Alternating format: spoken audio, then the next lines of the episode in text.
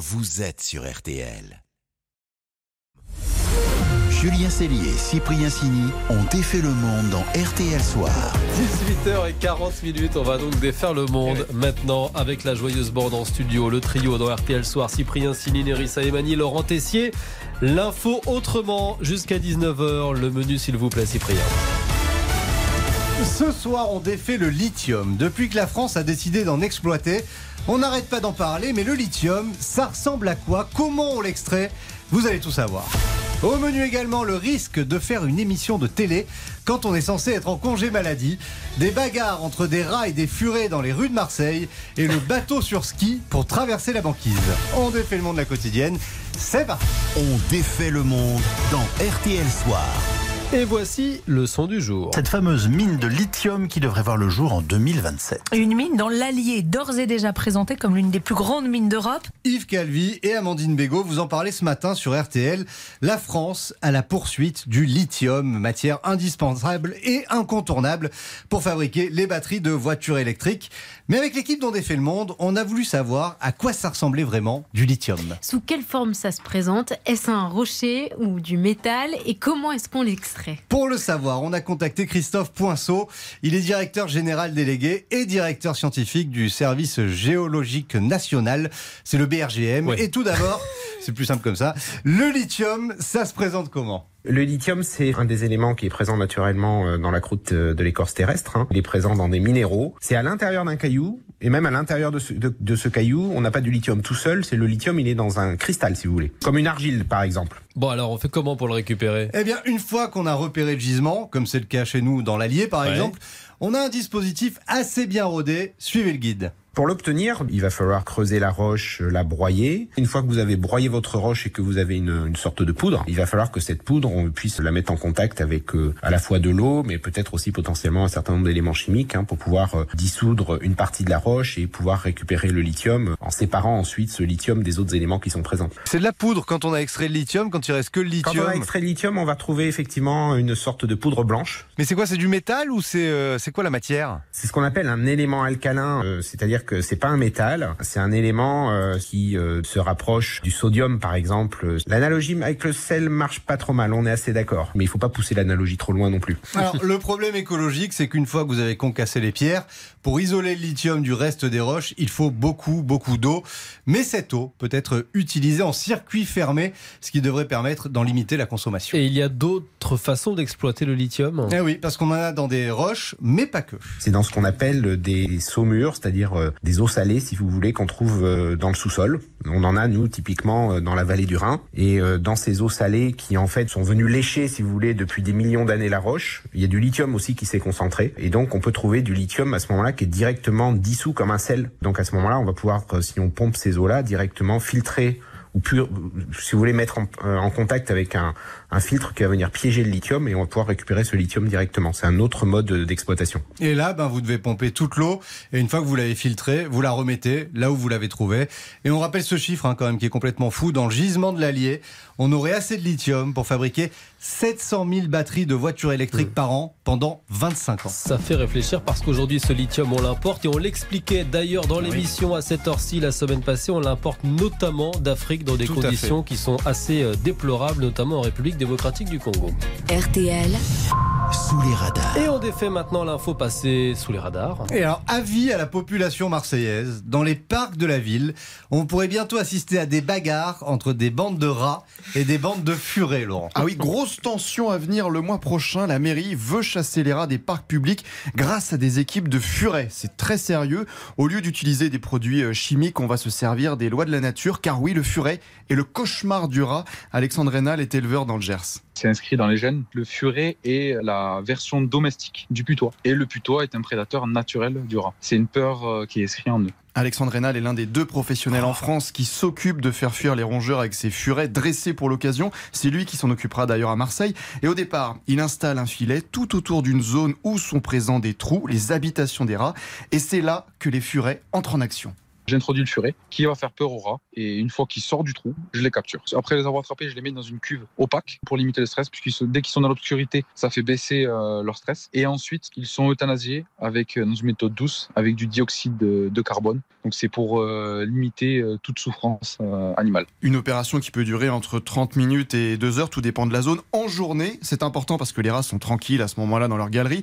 Mais il faut mobiliser eh bien, un certain nombre de furets car bah, il ne faut pas trop leur en demander. hein. Après, le furet est un animal qui dort beaucoup, donc il doit souvent être en pause. Souvent, je, je mobilise deux, deux à trois furets en même temps. Ça dort à peu près 18 heures par jour. Ouais, quand même. Donc, des bandes de furets bon, qui ont déjà montré leur efficacité à Toulouse, Limoges ou encore Vitry-sur-Seine. Ah oui, ça a déjà été testé Ouais. dans d'autres villes. Ça marche. Incroyable. La bagarre furet. La guerre furera. C'est le furet qui gagne, hein, Ah visiblement. bah oui, visiblement, il n'y a pas match. Allez, une petite pause et on défait le monde continue dans RTL Soir avec une candidate de l'amour et dans le pré qui, bah, visiblement, n'avait pas franchement tout anticipé. À tout de suite sur RTL. Julien Cellier, Cyprien Sini On défait le monde. Julien Cellier, Cyprien Sini ont défait le monde dans RTL Soir. On défait toujours le monde dans RTL Soir et comme tous les soirs, winner ou loser du jour, il faut choisir. Et Nerissa a tranché une perdante maintenant. Et pourtant, elle était quand même pas mal partie. Bah oui, alors on va parler d'un programme culte, d'un programme phare de la télé française. L'amour est dans le pré sur M6 avec celle qui a gagné un peu le cœur des téléspectateurs. Mais alors à quel prix, Nerissa? Oui, Laurence, candidate charentaise de 55 ans, plutôt timide, qui participe à l'émission pour séduire Jean, l'agriculteur chouchou de la saison, un bon vivant avec beaucoup d'humour et très très prévoyant sur tous les sujets, même les plus intimes. On va chercher du- des papiers hygiéniques, il y en aura pas assez. C'est pas que j'en ai pas, mais il faut toujours en avoir d'avance. Ouais. Il faut prendre de la bonne qualité. Hein. Bon, Emma, c'est bon. Ce rire, c'est celui de Laurence, celle qu'il a choisie pour vivre une idylle devant les caméras. Et le coup de foudre a été immédiat. Et ce qui m'a plu le plus, c'est qu'elle travaille dans une école maternelle. J'ai visé qu'elle arrêtait beaucoup par rapport à une autre, de la douceur, de la tendresse. Oui, Laurence est agent de la fonction publique à Iriex sur Charente. Elle travaille dans des cantines. Oui. Oui, ben, je m'occupe d'enfants, de personnes âgées. Oui, sauf qu'en fait, Laurence, elle oublie de dire qu'au moment du tournage, elle ne travaille pas vraiment. Elle est en arrêt maladie pour un problème d'épaule. Et le souci quand on est en arrêt maladie et qu'on passe à la télé, c'est que ça se voit et forcément. Les collègues de la participante, qui la remplacent, ne digèrent pas de la voir roucouler à la télévision pendant qu'il croule sous le travail. C'est sûr que Laurence a bien roucoulé pendant le tournage. hein. Son problème d'épaule ne l'a pas empêché de faire un tas d'activités, promenade, balade avec des ânes. Tire pas trop sur la corde, il faut de... Ah ben, parfaite, hein est parfaite, Laurent, ça. Il y a aussi la guinguette. Tu sais danser, ça? Tu viens, on y va. Alors on y va mollo sur la, sur la danse pour l'épaule. Heureusement, derrière, il y a le spa pour se remettre de ses émotions. Nous avons un jacuzzi. Est-ce que ça vous ferait plaisir? Oui, très plaisir. Ça fait du bien Ah oui, ça me détend. Laurence vit un vrai rêve éveillé. C'est vrai que depuis que je suis avec Jean, j'ai l'impression de une lune de miel. Un rêve qui se transforme aujourd'hui en cauchemar parce que son employeur ne s'est pas privé de lui rappeler que pendant cette lune de miel, elle était censée être en arrêt maladie et qu'elle devait informer euh, de sa participation à l'émission. Alors je précise quand même que Laurence n'est pas dans l'illégalité car son arrêt l'autorise à sortir de chez elle et à voyager sur une courte durée. Ah oui Mais c'est vrai que ça fait désordre, surtout que la semaine prochaine, Laurence et Jean partent en Ah. week-end à Rome. Un palace. Ça fait rêver, hein C'est la première fois que je vois un lit aussi large. Je suis émerveillée. Voilà, et toutes ces aventures seront à suivre lundi prochain, 21h10 Ouais. sur M6. Week-end à Rome, mais pas tous les 200 personnes visiblement. Le match des infos pour briller au Et dîner. oui, le duel autour de la table du souper. Nerissa face à Laurent qui détient la meilleure info pour briller au dîner. Hier, ils se sont quittés sur un superbe match nul, Ah on oui. peut le dire. Il y avait deux infos de C'était grande très bien. qualité. C'est vrai. Alors ce soir, pas de cadeau. Laurent a choisi de rebondir sur la prime contre l'absentéisme à la RATP. Ça va plaire à Laurence. Oui, mon info pour briller, c'est que les Néer- Néerlandais sont les champions d'Europe de l'assiduité au travail. Des salariés qui répondent présents sont là tous les jours avec seulement 3,7% d'absentéisme. Bon, on est à peu près à 5% en France. Mais en l'espace de 15 ans, nos amis hollandais sont même passés de 200 000 cas d'arrêt maladie par an à 40 000. C'est fou ça. Bon, ils vont pas au spa, euh, visiblement, euh, ni à la guinguette. Euh, place à Nerissa. Alors Nerissa, c'est un petit peu la geek de la bande et elle a subi de plein fouet ce matin la panne mondiale de WhatsApp. Du coup, elle a choisi de nous parler de WhatsApp. Oui, mon info pour briller, c'est que WhatsApp existe grâce à un entretien d'embauche raté. En fait, avant de créer la célèbre application de messagerie, Yann Koum, le fondateur, a postulé pour entrer chez Facebook en 2009, sauf qu'il a été recalé. Il a donc lancé sa propre start-up avec Ah ouais le succès qu'on connaît aujourd'hui. Yann Koum tient sa revanche parce que Facebook lui a racheté WhatsApp en 2014. Il a récupéré 6 milliards de dollars dans C'est l'opération. génial. Ah, J'adore l'histoire Ah de la revanche. Désolé, Laurent. Ah bah non, moi, je- ça, ont un taux d'absentéisme assez fort. Je me souviens même pas de votre histoire, Laurent. C'était quand encore Oh, elle est dure Je sais plus. Je plaisante. C'est quand, quand- RTT Allez, le point pour Mérissa maintenant. Euh, RTL Soir va continuer. Dans quelques secondes, il y aura votre journal de 19h. On va notamment suivre la situation avant le match. On en parlait il y a quelques minutes. PSG Haïfa en Ligue des Champions à Oris parce que les supporters israéliens, et ce n'était pas du tout prévu, sont plusieurs milliers sur les euh, Champs-Élysées en ce moment. Et puis euh, après, juste avant le, le journal, on va euh, défaire encore et toujours votre monde. On va notamment rejoindre l'homme qui vient de traverser l'Arctique en catamaran. Et spoiler, au pôle Nord, eh bien, il fait froid. Il fait même très très froid. On défait le monde dans RTL Soir. Julien Cellier et Cyprien Sini ont défait le monde dans RTL Soir. 18h56 minutes et juste avant le journal de 19h, eh bien, on défait toujours votre monde dans RTL Soir. Et on monte en bateau, mais alors sortez les polaires. Parce que là, c'est direction le Cap Nord, Laurent. Ouais, Souvenez-vous, le 9 juin dernier, nous étions avec euh, Sébastien, avec deux amis. Ils s'apprêtaient à traverser l'Arctique en catamaran sur une route qui n'avait jamais été empruntée.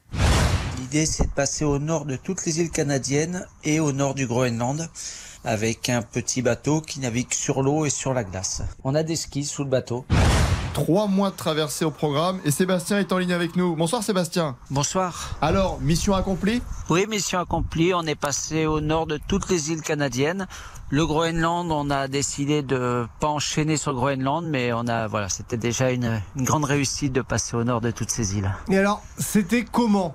C'était très intense euh, avec euh, des paysages et des rencontres euh, avec les animaux, hein, aucun homme, mais des rencontres magnifiques avec des loups, des, des ours, des renards, des belugas, des baleines. C'était superbe. Et les skis sous le bateau, du coup, ils ont servi? Ah, les skis ont beaucoup servi parce que en fait on a fait en route directe 2500 km et on a fait 80% du temps sur la glace, donc euh, relativement peu d'eau. Comment ça fonctionne sur la glace avec les skis? En fait, le, donc c'est un bateau qui fait 7 mètres de long, il a les skis dessous. Et quand on est sur la glace euh, assez lisse, ben on avance à la voile et c'est la voile qui nous pousse et qui nous permet d'avancer. Et quand ça devient beaucoup plus chaotique, eh ben les voiles, euh, même de temps en temps, même on les affale pour euh, quand ça devient vraiment trop technique. Et dans tous les cas, elles nous aident. Et quand c'est du gros chaos, ben c'est tout doucement, on avance en poussant le bateau, en tractant le bateau, euh, avec des palans, avec des piolets, Oh là là. en taillant la route. Certains jours, on fait jusqu'à 45 km et d'autres jours où c'est 4-5 km dans la journée quand les conditions sont vraiment très très compliquées. Et Il y a des moments où vous avez eu peur? On s'est fait peur un petit peu, du moins oui quand même, euh, surtout sur la fin de l'expédition, il y a eu euh, un moment où la, des plaques de glace se sont rencontrées avec un courant très violent l'une contre l'autre et ça fait des crêtes de compression qui montent très très vite euh, tout autour du bateau et il faut se déplacer, il faut surtout pas se faire coincer. Et là pendant bonne distance en fait, euh, il a fallu aller très très vite pour aller retrouver une plaque de glace assez costaud pour qu'elle soit pas écrasée euh, et pas se faire écraser entre les plaques de glace. Donc euh, quand même quelques frayeurs, oui. Bah respect Sébastien pour vos trois mois de traversée avec ce catamaran et, et ces fameux skis. Merci à vous hein, et n'hésitez pas si vous avez une prochaine aventure, on sera là. Bonne soirée. Merci. Au revoir. Au revoir Sébastien, Bah ouais. bonne soirée, bonne soirée à vous les amis Eh bien, bonne soirée, bonne le monde. Merci pour ce- cette petite navigation en. Arctique. On se retrouve demain Absolument. pour de nouvelles aventures 18h40. Rendez-vous est pris dans RTL Soir. À demain.